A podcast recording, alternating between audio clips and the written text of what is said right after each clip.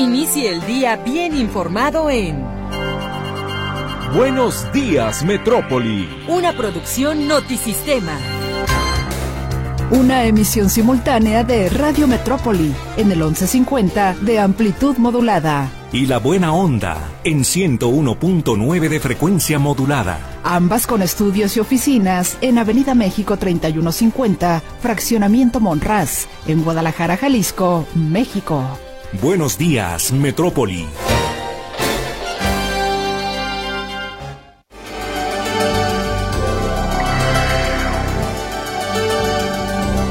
¿Qué tal? Muy buenos días. Gracias por acompañarnos este jueves 8 de febrero del año 2024.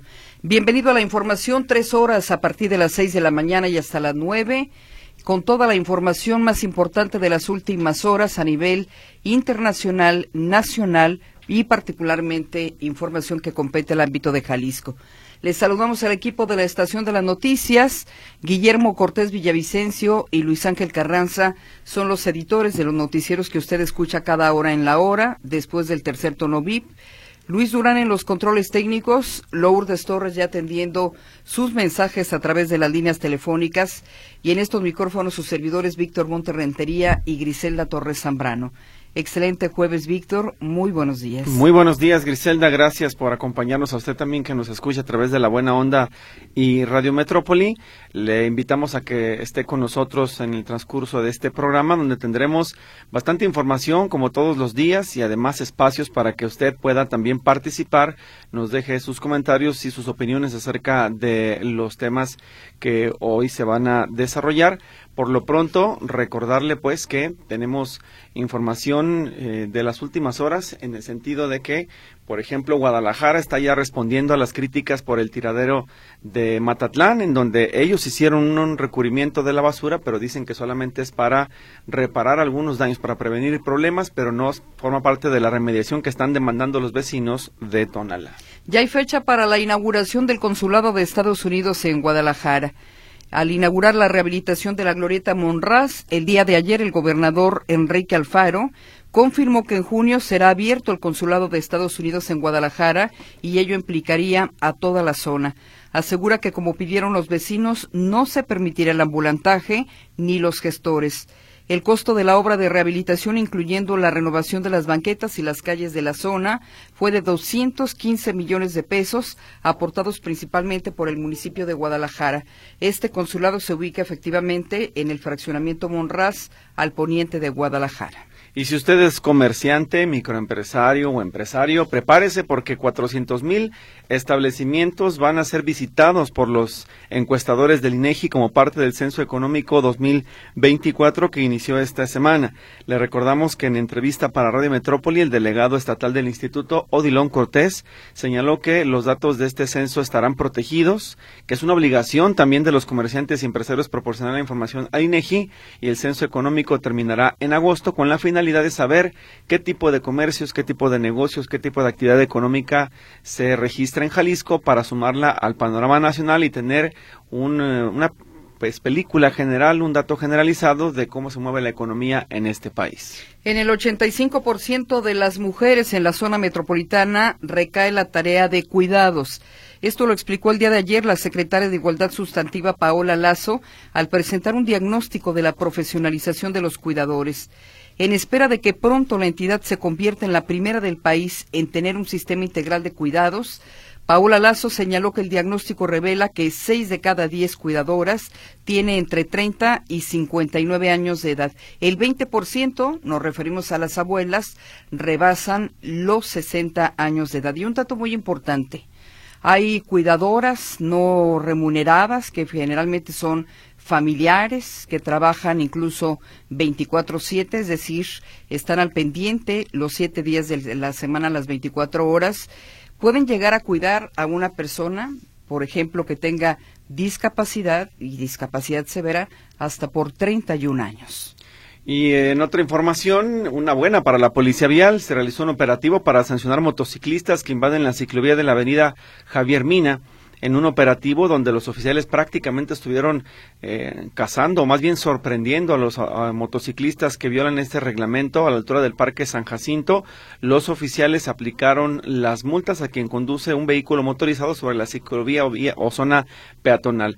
Las multas que se aplicaron superan los 3.255 pesos y esto sirve como un recordatorio para todas las personas en esta zona metropolitana de que cada quien en su lugar, los vehículos en los carriles para los automotores, las eh, motocicletas de igual forma y las ciclovías para los eh, vehículos que no son motorizados y por supuesto las banquetas para los peatones. Y luego del triple homicidio en la colonia San Pedrito, elementos de los tres niveles de gobierno reforzaron la seguridad en el municipio de Tlaquepaque. Esto informó el director operativo de la Policía Municipal, José Luis Velázquez. Recordará usted que luego de estos multihomicidios se enviaron 400 elementos de la Secretaría de la Defensa Nacional a reforzar la zona metropolitana de Guadalajara, particularmente Tlaquepaque. Bueno, los tres órdenes de gobierno en estos momentos están alertas, atentos y reforzando la seguridad en el municipio. Y una también buena noticia para los tapatíos es que la, Corporación Bomberos de Guadalajara se convirtió en el segundo municipio a nivel nacional que cuenta con un escuadrón motorizado, luego de que 24 oficiales especializados en combate a incendios y primeros auxilios en motocicletas están listos para poderse desplazar y ser los primeros respondientes en caso de emergencia. Cada motocicleta es una unidad equipada para incendios que podrá llegar antes de que llegue el camión para poder contener la situación poder inclusive atender a las personas que pudieran estar afectadas y solicitar refuerzos. Esto agiliza la atención a los siniestros en la ciudad y es una buena noticia para la ciudad de Guadalajara. A nivel nacional, usted escuchó el noticiero de las seis eh, de la mañana dictan 22 años de cárcel al exdiputado de Morena, Saúl Huerta, por la violación de un menor. Fue un caso muy escandaloso que recibió toda la atención de los medios de comunicación. Bueno, el día de ayer se dio a conocer esta sentencia de 22 años. Y por otro lado, el Tribunal Electoral le revocó la multa a la comunicadora Denise Dresser por violencia política de género. Hay que recordar que ella en una columna hizo unos eh, señalamientos en torno a una diputada morenista que se sintió aludida, que la denunció y finalmente, a pesar de que se obligaba a la comunicadora a someterse a un curso de pues violencia de género, de evitar violencia de género, finalmente el tribunal revoca la sentencia y Denise Dresser queda exculpada. Bueno, eh, continúa la violencia en el proceso electoral 2024. Recordará usted que apenas eh, se daba a conocer el asesinato del cuñado de Monra de el senador Ricardo Monreal, perdón, cuando también se conoce el día de ayer que fue asesinado Cecilio Murillo, ex candidato a la alcaldía de Sombrerete, Zacatecas. El empresario era hermano del actual alcalde. Así es de que le reitero, continúa la violencia, es una de las mayores preocupaciones en este proceso electoral 2024. Y en eh, política, también el candidato precandidato presidencial de MC Jorge Álvarez Maínez ofreció disculpas por el video que en el que fue exhibido mientras eh, alcoholizado junto con el gobernador de Nuevo León Samuel García hacían mofa de sus opositores particularmente en contra de Manuel Fabio Beltrones ellos eh, fueron exhibidos en redes sociales duramente criticados y luego de este episodio lamentable el político señaló que ofrecía disculpas por la situación que se presentó si es que en este video alguien se hubiera sentido ofendido. Son las seis de la mañana con catorce minutos. Le reiteramos el agradecimiento y le invitamos a que participe a través de las diferentes vías que tiene este programa para mantener contacto. Ya sabe que es bienvenida su participación a través de las líneas telefónicas y la cuenta de WhatsApp. Son las seis de la mañana con 15 minutos. Vámonos a la efeméride musical que nos presenta Mercedes Altamirano y su equipo de producción. A continuación. Bueno, en estos momentos nos encontramos en Guadalajara a una temperatura de 9 grados. Se espera una máxima de 29. El día está parcialmente nublado en estos momentos, pero será en términos generales un día bastante soleado. Bienvenido a la información. Son las 6 de la mañana con 27 minutos. Vámonos a la capital del país para saludar a Arturo García Caudillo. Excelente jueves, Arturo. Muy buenos días. ¿Qué tal, Gris? ¿Cómo están, amigos? Me da gusto saludarles. La Sala Superior del Tribunal Electoral del Poder Judicial de la Federación eh, tomó dos determinaciones en sentido contrario el día de ayer. Una en favor de la periodista Denise Dresser a quien el INE había sancionado eh, por violencia política de género en contra de una diputada eh, y ayer el Tribunal Electoral echó abajo esta decisión eh, asegurando que estaba protegida por su libertad de expresión y libertad de, prensa. Eh, y la otra decisión que tomó, repito, esto en sentido contrario, tuvo que ver también con la violencia política en razón de género atribuida esta, en este caso, a una diputada, una diputada del PAN de nombre María Teresa Castel, quien en repetidas ocasiones, a través de redes sociales, eh, se expresó eh, no favorablemente en contra de otra diputada, pero en este caso una diputada trans, eh, la morenista Salma Luébano. esta decisión ya la había eh, confirmado, esta decisión del INE ya la había confirmado el Tribunal Electoral en una primera ocasión, pero impugnó la diputada Castel eh, y ayer nuevamente el Tribunal Electoral por unanimidad eh, decidió que sí había ejercido violencia política de género. ¿Esto qué significa? De acuerdo a María Teresa Castel, significa que están coartando el derecho de la mujer por favorecer el derecho de aquellas personas, aquellos hombres que se sienten mujeres. Eso, repito, no son palabras mías, son palabras de María Teresa Castel, eh, que ayer, aprovechando, eh, bueno, ella intentaba aprovechar esto eh, porque estaba programado dos sesiones en la Cámara de Diputados, una sesión solemne para conmemorar el 107 aniversario de la promulgación de la Constitución Política de 1917, la, la Constitución actual, la que nos rige, y eh, después había estaba programada una sesión ordinaria en la que tratarían pues ya los temas legislativos.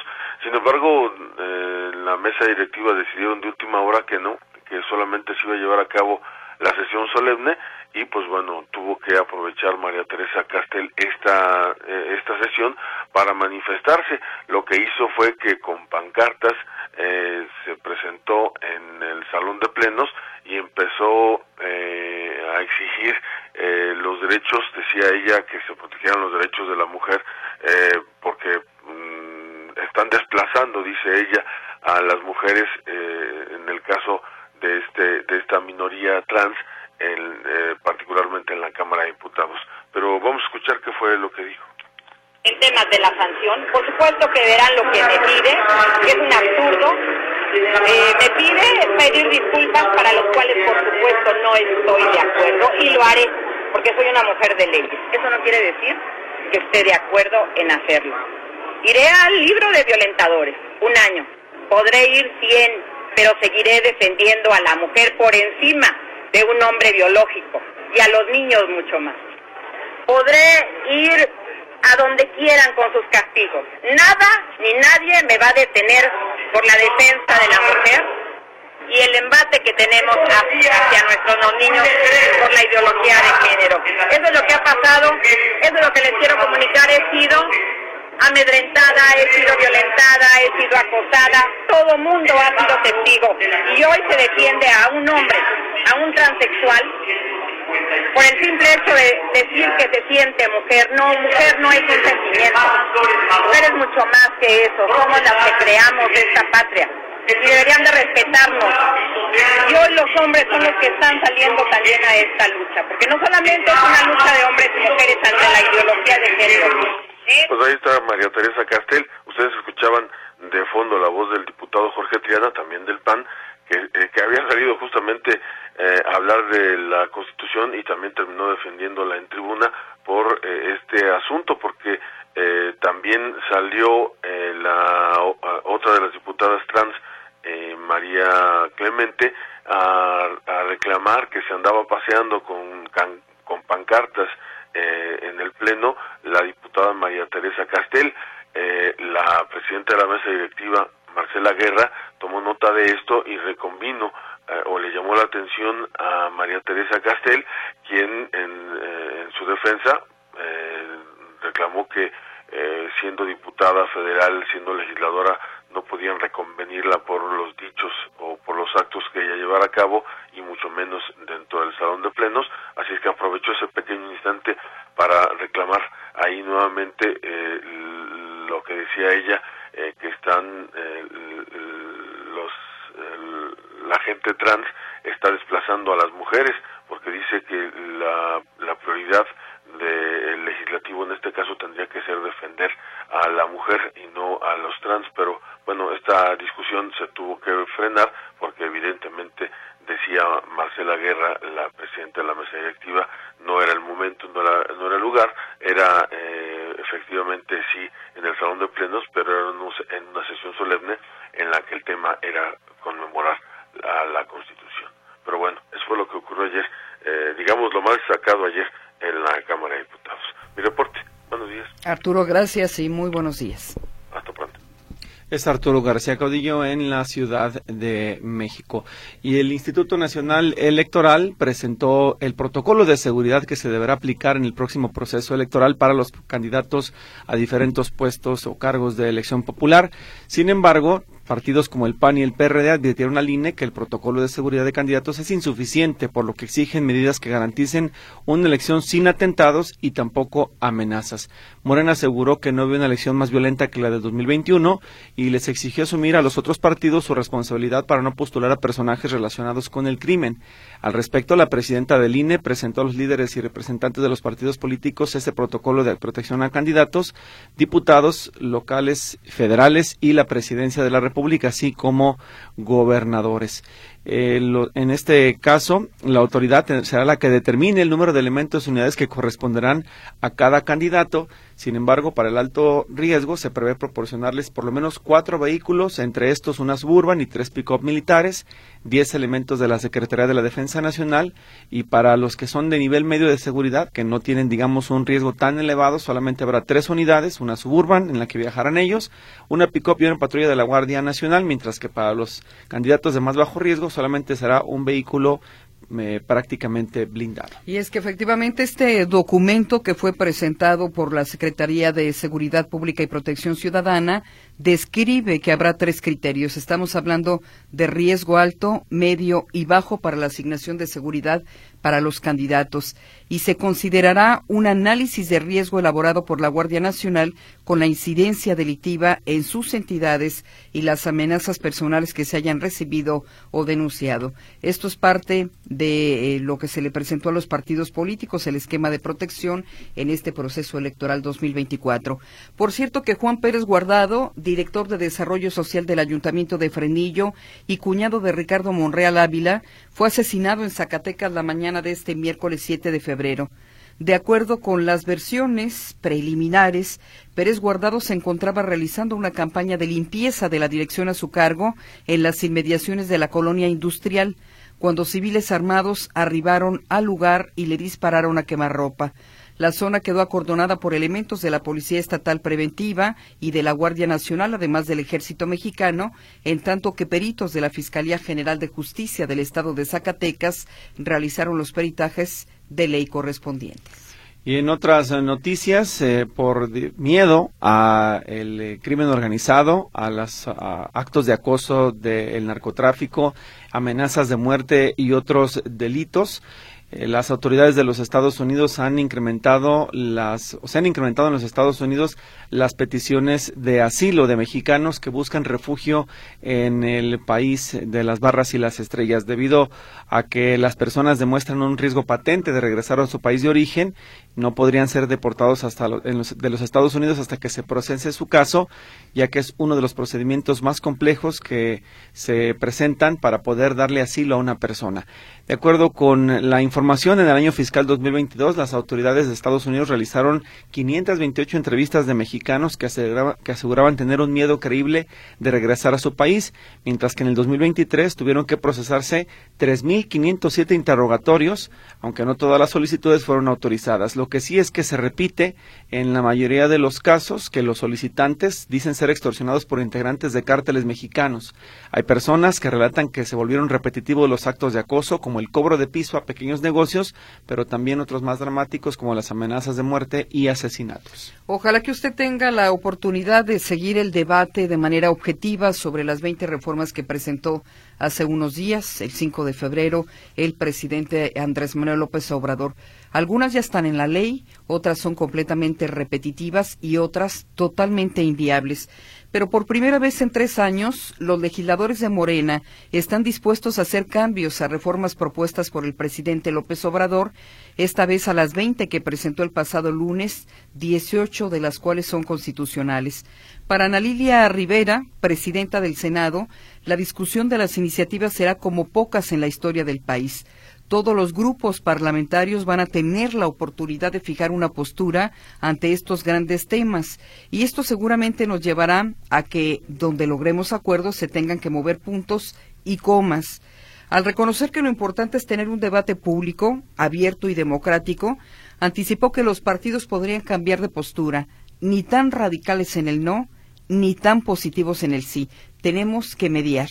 Por separado, Ignacio Mier, coordinador de los diputados de Morena, adelantó que impulsará un diálogo mediante cinco foros nacionales, 32 estatales y 300 asambleas para analizar las 20 propuestas. En otras noticias, el presidente Andrés Manuel López Obrador invitó a la mañanera al periodista Tim Golden, autor del reportaje que aborda la supuesta entrega de dinero del narco a la campaña presidencial del 2006, para que, dice el presidente, responda algunas preguntas. El mandatario federal aseguró que tiene informes de que eh, Golden corría con Salinas, o sea que era corresponsal del New York Times y salía a correr con Salinas, muy amigo de Calderón, dice de otros Granados, de Carreño Carlón y seguramente de Castañeda, dijo el eh, presidente. Aseguró que ayudaría mucho que él como periodista haga un relato de cuándo supo del caso, con quién habló, quién lo invitó a venir a México y a tratar este caso y cuándo llegó, cuánto tiempo estuvo y como diría, dice el presidente, pues quién finalmente financió este proyecto. Tim Golden, ganador del dos veces del premio Pulitzer de periodismo, publicó una investigación, hay que recordar, en el portal estadounidense ProPublica, en el que se refiere que el cártel de Sinaloa presuntamente aportó dos millones de dólares a la primera campaña presidencial de López Obrador. Y México ha presumido durante décadas las condiciones que existen para recibir a miles de mariposas monarcas que se desplazan de países como Estados Unidos y Canadá. Sin embargo, el cambio climático y el uso de pesticidas ha cambiado el panorama. El número de mariposas monarcas en sus zonas de hibernación en México descendió 59% este año hasta alcanzar el segundo nivel más bajo desde que se llevan registros. Esto advirtieron especialistas y culparon al uso de pesticidas y al cambio climático de la caída. La migración de la mariposa monarca desde Canadá y Estados Unidos a México y viceversa es considerada una maravilla de la naturaleza. Ninguna mariposa llega a completar todo el viaje. El recuento anual de mariposas no calcula el número individual de ejemplares, sino el número de hectáreas que cubren cuando se agrupan en las ramas de los árboles, en los bosques de pinos y abetos de las montañas, al oeste de la Ciudad de México. Las mariposas monarcas procedentes del este de las montañas rocosas de Estados Unidos y Canadá pasan allí el invierno. Sin embargo, imagínense usted este porcentaje. Ha caído su presencia en un 59%. Es realmente preocupante. Y en la antesala de la información internacional que nos presenta nuestro compañero Carlos Flores, informarle a usted que el eh, partido argentino liderado por Javier Milei, actual presidente de ese país, La Libertad Avanza, presentó un proyecto para derogar la ley de interrupción voluntaria del embarazo o la ley contra eh, el aborto. Este movimiento, ubicado en la ultraderecha, busca cambiar el panorama legal del aborto en Argentina, planteando penas para quienes participen en la intervención y desafiando una ley que permite la interrupción del embarazo de forma segura legal y gratuita hasta la semana 14 de gestación. Lo polémico de este proyecto es que propone considerar el aborto como un delito penal, tanto para la mujer como para quienes participen en la intervención. Hablamos del personal médico y además no contempla excepciones en los casos de violación, es decir, si alguna mujer fuera víctima de violación y tuviera un embarazo, el decidir interrumpir ese em-, embarazo le causaría también pena de cárcel. Eso es lo que ha ocurrido en Argentina, una situación que ha abierto nuevamente el debate público y están confrontando al presidente Javier Milei con los grupos que defienden el derecho al aborto. Ya son las seis de la mañana con 42 minutos. Vámonos a la información internacional. Está listo el reporte de Carlos Flores. En Buenos Días, Metrópoli. Información internacional.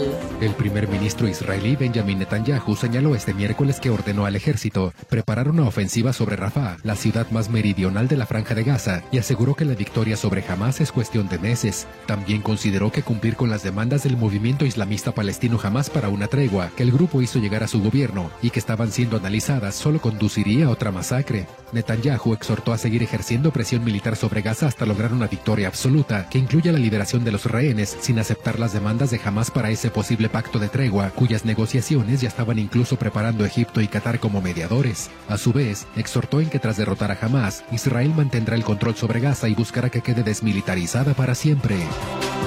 El expresidente panameño Ricardo Martinelli solicitó asilo este miércoles en la Embajada de Nicaragua tras perder el último recurso para anular una condena de casi 11 años de cárcel y 19 millones de dólares de multa por blanqueo de capitales. La medida fue otorgada por el gobierno que preside Daniel Ortega en Nicaragua, de conformidad con la Convención sobre Asilo de 1928 y la Convención sobre Asilo Político de 1933. El exmandatario derechista había iniciado el sábado su campaña a las elecciones presidenciales del 5 de mayo, un día después de que la Corte Suprema publicara el fallo que rechazaba su último recurso para anular la condena de cárcel. Martinelli ya estuvo detenido preventivamente entre junio del 2018 y junio del 2019 en una cárcel de mínima seguridad situada en las afueras de la capital, mientras afrontaba un juicio por interceptación ilegal de las telecomunicaciones de 150 personas durante su gobierno, un caso en el que resultó absuelto. Sus hijos fueron también investigados en un caso de blanqueo.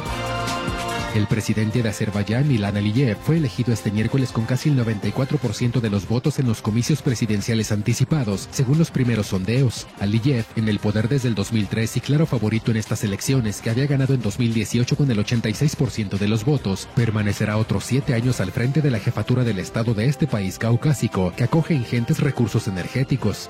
Aliyev, considerado un estrecho aliado del presidente turco Recep Tayyip Erdogan, logró un 93.9% de los sufragios, según la oficialista Liga de Defensa de los Derechos Laborales de los Ciudadanos. Los comicios transcurrieron por primera vez en la región de Nagorno-Karabaj, bajo control azerbaiyano desde la victoriosa operación militar de septiembre pasado. Además de Karabaj, también se abrieron colegios electorales en las ciudades reconstruidas tras ser liberadas durante la guerra del 2020.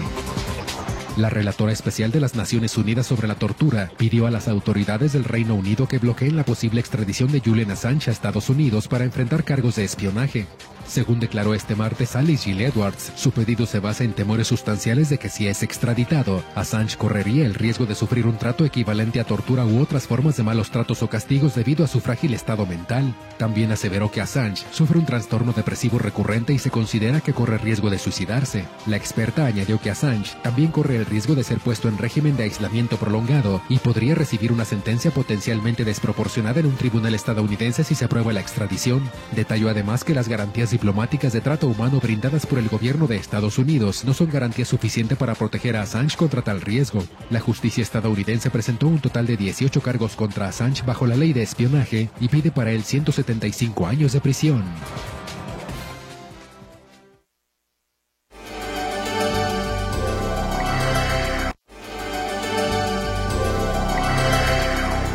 Pues eh, comenzamos con la información local, 6 de la mañana con 47 minutos, este jueves 8 de febrero del año 2024. Vámonos a la línea telefónica para saludar a José Luis Escamilla con información en materia de seguridad pública. Adelante, José Luis, muy buenos días. Gracias, Gris. Víctor, ¿cómo están? Buenos días. Un saludo para ustedes y para todo el auditorio. De verdad que no me gusta que inicie la, que nuestro auditorio inicie la jornada con tan malas noticias, pero desafortunadamente pues hay que señalar lo que está ocurriendo en otras partes del estado también y pues desafortunadamente sí son malas noticias. Comentarles que anoche, por ahí de las 11, once y media de la noche, se registró un enfrentamiento a balazos en el municipio de Huejúcar, esto es en la región Altos Norte del estado de Jalisco, eh, donde se registró un enfrentamiento a balazos entre hombres armados y policías municipales, quienes fungen como primeros respondientes. Ya luego llegó toda la caballería, ejército, policía eh, del Estado, fiscalía y demás, pero los primeros respondientes o los primeros que les tocó topar con este enfrentamiento a tiros fueron a policías municipales de Huejucar y también de otros puntos de la región. El saldo desafortunadamente es de tres policías de Huejúcar muertos y un policía de Santa María de Los Ángeles también fallecido, es decir, cuatro policías municipales asesinados y además hay un policía, un quinto elemento que está desaparecido, es un policía también de Santa María de los Ángeles que se encuentra desaparecida. Estamos hablando entonces de cinco policías que son víctimas, cuatro de ellos fallecidos y uno más desaparecido. Ya después, como les digo, llegaron los refuerzos de diferentes corporaciones de seguridad, pero ya los agresores habían logrado escapar. Aparentemente toman por sorpresa a los municipales de Huejúcar. Cuando llega el de Santa María de los Ángeles, a pesar del apoyo, también ha recibido a balazos y deja este saldo funesto de cuatro policías asesinados. Seguramente en las próximas horas, como es una costumbre, el ejército mexicano estará diciendo que estará mandando más elementos, seguramente la policía del Estado estará hablando de un reforzamiento de la seguridad. Eh, es lo que va a ocurrir, ¿no? Finalmente en esta dinámica que se ha vuelto una especie de, eh, pues de juego, ¿no? Donde pasan las cosas, las autoridades hablan de reforzamientos, eh, se calma un poquito, eh, viene otra situación en otra parte del Estado y ocurre exactamente lo mismo. Y lo traigo a colación justamente porque ayer yo les platicaba de lo que había ocurrido en la, noche del martes en este triple homicidio en el municipio de San Pedro Tlaquepaque, en la colonia San Pedrito de San Pedro Tlaquepaque, donde se había dado este triple homicidio. Bueno, eh, ayer daba cuenta de la voz del director operativo de la Policía Municipal de San Pedro Tlaquepaque, José Luis Velázquez, quien hablaba de un reforzamiento en los patrullajes, donde los elementos policías municipales, estatales y elementos del ejército estaban organizando convoys y recorriendo prácticamente todo el municipio alfarero. Escuchamos si les parece justamente a José Luis Velázquez, director operativo de la Policía de San Pedro Tlaquepaque. Estamos realizando la presencia para atender eh, todo tipo de reportes, pero sobre todo para que la ciudadanía se sienta segura y que tenga confianza que vamos a estar pendientes y que van a tener la presencia, como le hago mención, de los tres niveles de gobiernos en el, en el municipio. Es lo que decía este mando de la Policía Municipal de San Pedro Tlaquepaque. Así que bueno, se mantienen los diferentes frentes, porque no son solo los diferentes frentes que tienen las autoridades en diferentes partes del estado. Está el frente que se tiene de Jalisco en los límites con Zacatecas, del límite que tiene Jalisco con Guanajuato, de lo que está ocurriendo en la propia zona metropolitana de Guadalajara y por supuesto de lo que ocurre en los límites de Jalisco con Michoacán. Así que, pues, faltan policías, policías no alcanzan para atender tanto conflicto en diferentes puntos de Jalisco. Mi reporte, compañeros, buenos días. José Luis, no sé cuántos eh, policías han sido asesinados en lo que va del año, pero hay que recordar que el 2023 cerró con un número lamentable de más de una veintena, alrededor de 23, 24, entre estos el asesinato del subdirector operativo de la policía de Zapopan, Carlos Manuel Flores Amezcua. Sería el quinto gris en lo que va de este año, sería el quinto, hay que recordar, de este mando de la Fiscalía del Estado que fue asesinado allá para la zona del Parque San Rafael. Eh, eso fue la segunda semana de enero, si no me equivoco, segunda tercera semana de enero. Eh, y ahora esos cuatro policías, así que son cinco, de repente ya de jalón en lo que va de este año, policías o, elementos de autoridad eh, asesinados en Jalisco. Pues una situación bastante lamentable. Gracias por el reporte, José Luis. Hasta luego, buenos días. Excelente jueves. Vamos con Héctor Escamilla, él nos explica en qué va este conflicto entre el Ayuntamiento de Guadalajara, Capsa y hasta Tonalá por el tema del vertedero de Matatlán, la última parte de la historia. Héctor Escamilla, te escuchamos. ¿Qué tal compañeros? ¿Cómo están? Buenos días. Bueno, dar seguimiento a esta situación que se está presentando, porque resulta que el, ah, la semana pasada dábamos cuenta de la inconformidad de vecinos de la zona de Matatlán porque la basura que fue depositada por la empresa Capsaigon en, durante 2021 y 2022 en este lugar, pues estaba siendo no retirada, sino sepultada. Esto estaba generando mucha inconformidad. Un contexto breve es que cuando cierra el vertedero, el, basurero de los laureles en el Salto, la empresa Capsa se queda sin un sitio de disposición final de la basura de cuatro municipios. ¿Qué es lo que se hizo? De manera unilateral se reabre el basurero de Matatlán, que era una central de transferencia, y comienzan a llevar ahí la basura. Como su nombre lo dice, Matatlán, como central de transferencia, tenía que decidir la basura, no pasar más de 48 horas para que estos desechos sólidos fueran retirados y llevados a un relleno sanitario. Pero cuando se le advirtió a la empresa CAPSA que sacara la basura que estaba llevando, pues eh, estaba entrando más desechos de los que estaban sacando. Estamos hablando que fueron cerca de 20 mil toneladas de residuos los que llevaron a Matatlán de manera unilateral.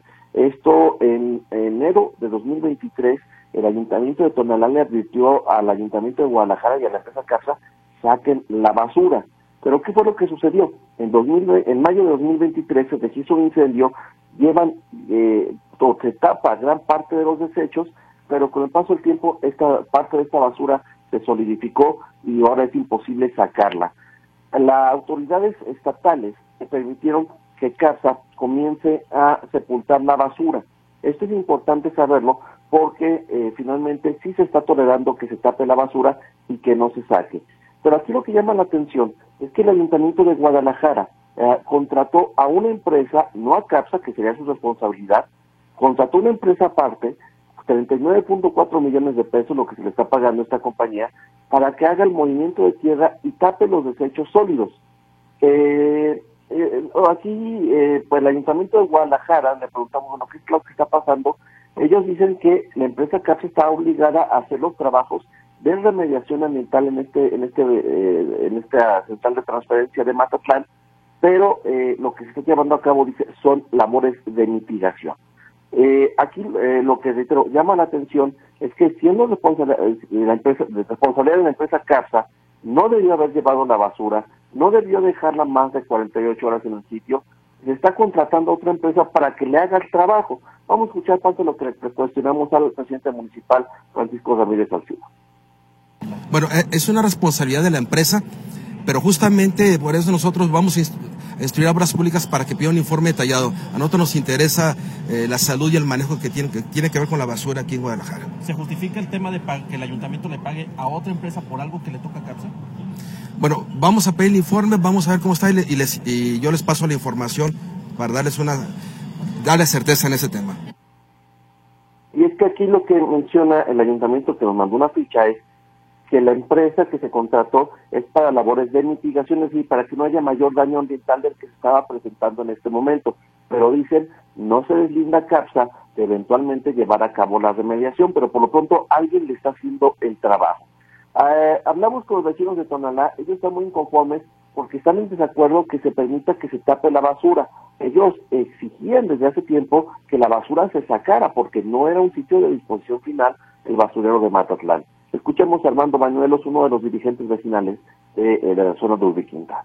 En todo caso, ahí se requiere una, una operación especial para ver eh, cómo se, se sacan esos residuos pero lo que es fundamental es de que arbitraria y legalmente los depositaron ahí y a la empresa CAPSA se le pagó tanto la recolección como el traslado y la disposición final y al final de cuentas nos lo arrojaron a un sitio donde no tenían una autorización. Por eso queremos que se cumpla con el convenio de concesión y también pues que se cumplan las, leyes ambientales. Y es que parte de esta molestia es por qué le están pagando a otra empresa sin tener .4 millones de pesos por errores de CAPSA. En este escenario, lo que estaban explicando es si la empresa de manera unilateral abrió este relleno, esta central de transferencia, depositó basura, nunca la sacó, se permitió que, pasaran eh, cosas para que finalmente la basura eh, no pudiera ser ya sacada por este tema del incendio por, o posterior incendio, y ahora además le pagan a una empresa, algo que por ejemplo la ficha del Ayuntamiento de Guadalajara no explica es si esos 69.4 millones que le están pagando a otra compañía se llama Código A Constructores para hacer el tapo, para tapar la basura, si eventualmente se lo van a cobrar a casa, porque finalmente nunca debieron haber llevado los desechos a este punto. Esta es la información, compañeros. Muy buenos días. Bien, Héctor, muchas gracias por la información y el seguimiento. Muy buenos días. Hasta luego. Héctor Escamilla Ramírez. Bien, y el tercer aeropuerto de Jalisco que se ubicará en Chalacatepec, en el municipio de Tomatlán, ya está terminado y será en marzo próximo cuando se anuncie de manera formal por autoridades estatales y federales. El día, de ayer, el gobernador Enrique Alfaro detalló que en los próximos días se anunciará el lanzamiento de una licitación para la concesión de la terminal aérea y esta pueda iniciar operaciones este mismo año. Ya en participación del auditorio, agradecer al Ayuntamiento de Guadalajara por la respuesta. Usted recordará que ayer en este espacio se dio a conocer que los vecinos de las colonias Vicente Guerrero y San Vicente convocaron a una movilización que se llevaría a cabo el día de hoy para mm, exponer la instalación ilegal, dicen ellos, de una antena de telecomunicaciones en la Escuela Urbana 253 de la calle San Patricio 2120 en la colonia Santa Rosa. Eh, personal de inspección y vigilancia se hizo presente en el domicilio para confirmar que sí, se mostró un oficio con folio ROZJCN en eh, eh, número 527-2023 por la Dirección Corporativa de Ingeniería y Proyectos de Infraestructura. Es parte del programa Internet para Todos, pero pues eh, las, las eh, autoridades de la escuela no tienen licencia municipal y los trabajos de la antena fueron clausurados. Así que se atendió esta denuncia y le seguiremos dando seguimiento a la atención a esta queja de los vecinos. Nos vamos a continuación al noticiero de las 7 de la mañana.